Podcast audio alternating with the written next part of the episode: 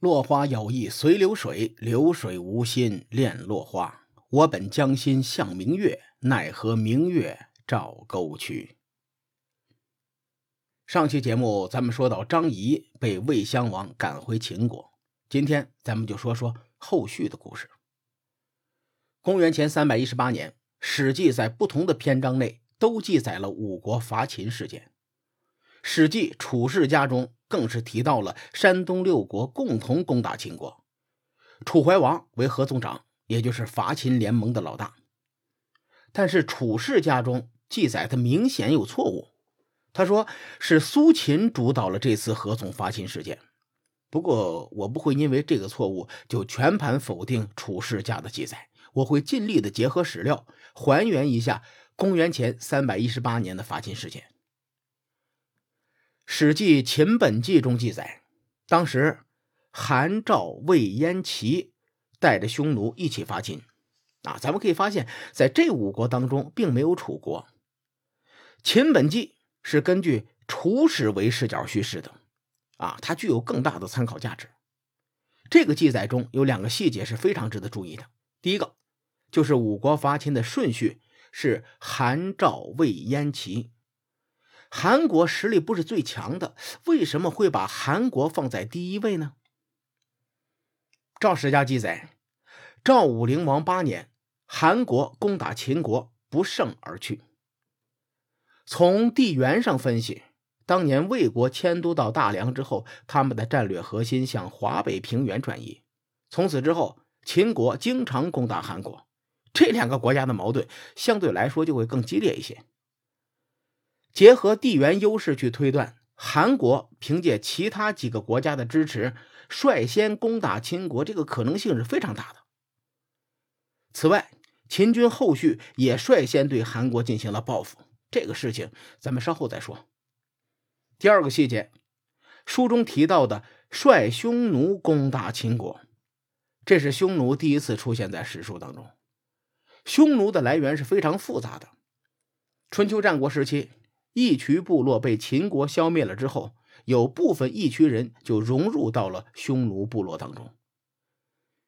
司马迁所在的时代里头啊，大汉帝国和匈奴的矛盾是比较尖锐的，因此司马迁也有可能将义渠写成匈奴。《战国策·秦策·义渠君之魏政》记载了这次的五国伐齐当中义渠部落的所作所为。当时义渠君前往魏国，公孙衍就对他说：“说义渠与魏国相距甚远，今日一别，咱们无缘再见了。临别前，我就想告诉你一件事。”义渠君说：“您说吧，我洗耳恭听。”公孙衍说：“如果东方各国与秦国之间没有战事，秦国就会攻打义渠，侵吞义渠的土地。”如果东方各国与秦国的战事频繁，秦国就会派出使臣带着厚礼去讨好您。义渠军士连连点头：“对对对，您说的有道理，我会牢牢记住这句话。”过了不久，东方五国攻打秦国。这个时候，陈轸跑去和秦惠文王说：“大王，如今五国伐秦，义渠就在咱们的屁股后面。”为了避免他捣乱，您不如贿赂义渠，安抚一下他们。秦惠文王当场就为陈轸来了个一箭三连，他派人给义渠君送去了一千匹的彩绣，一百个美女。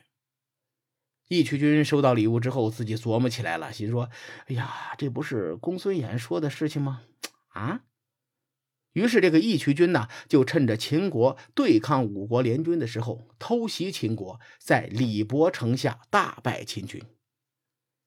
李博这个地方位于今天甘肃省天水市的东南，这个地方距离咸阳大概三百多公里。春秋时期，秦武公将这儿纳入了秦国的领土。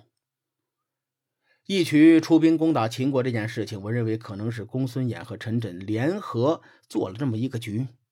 他们俩都和张仪有仇，一个在魏国，一个在楚国，而且当年五国相望就是出自这两个人之手。在五国伐秦之前，公孙衍正面和义渠沟通，他先埋下了一个伏笔。公孙衍借着秦国与山东六国的局势，给义渠君一个心理暗示。陈轸的行为那就更可疑了。当时他已经前往楚国为官了，没有动机和理由为秦国献策。但是陈轸偏偏向秦惠文王提议要贿赂义渠君。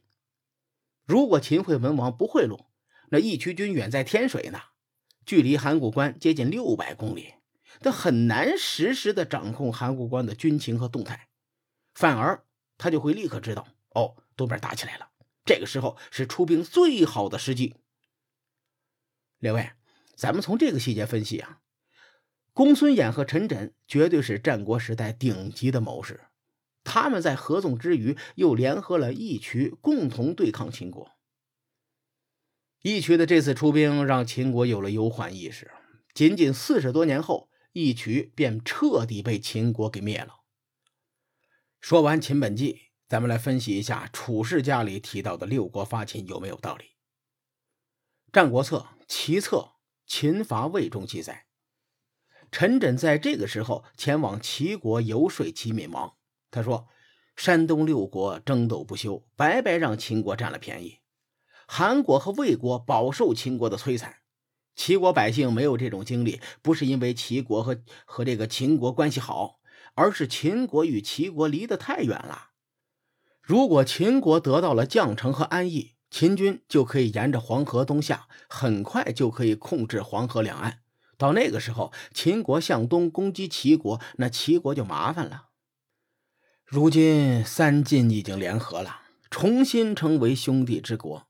他们派出精兵去防守绛城和安邑。秦国呢，一时半会儿攻不下来，就会南下攻打楚国。秦楚两国一旦交战，三晋就会埋怨齐国不肯与他们联合，所以呢，三晋一定会向东去攻打齐国去。大王，您不如啊出兵与三晋联合行动。齐闵王说：“行。”于是齐军就准备和三晋一同伐秦。《战国策》没有记载这件事发生的时间。杨宽先生考证，这件事应该发生在公元前三百一十八年。我是比较认可这个观点的。可以说，公孙衍和陈轸主导合纵以后，山东六国取得了政治上的优势。甚至三晋为了拉拢楚国，更是让楚怀王担任了合纵长的职位，就相当于是三晋请楚国做盟主。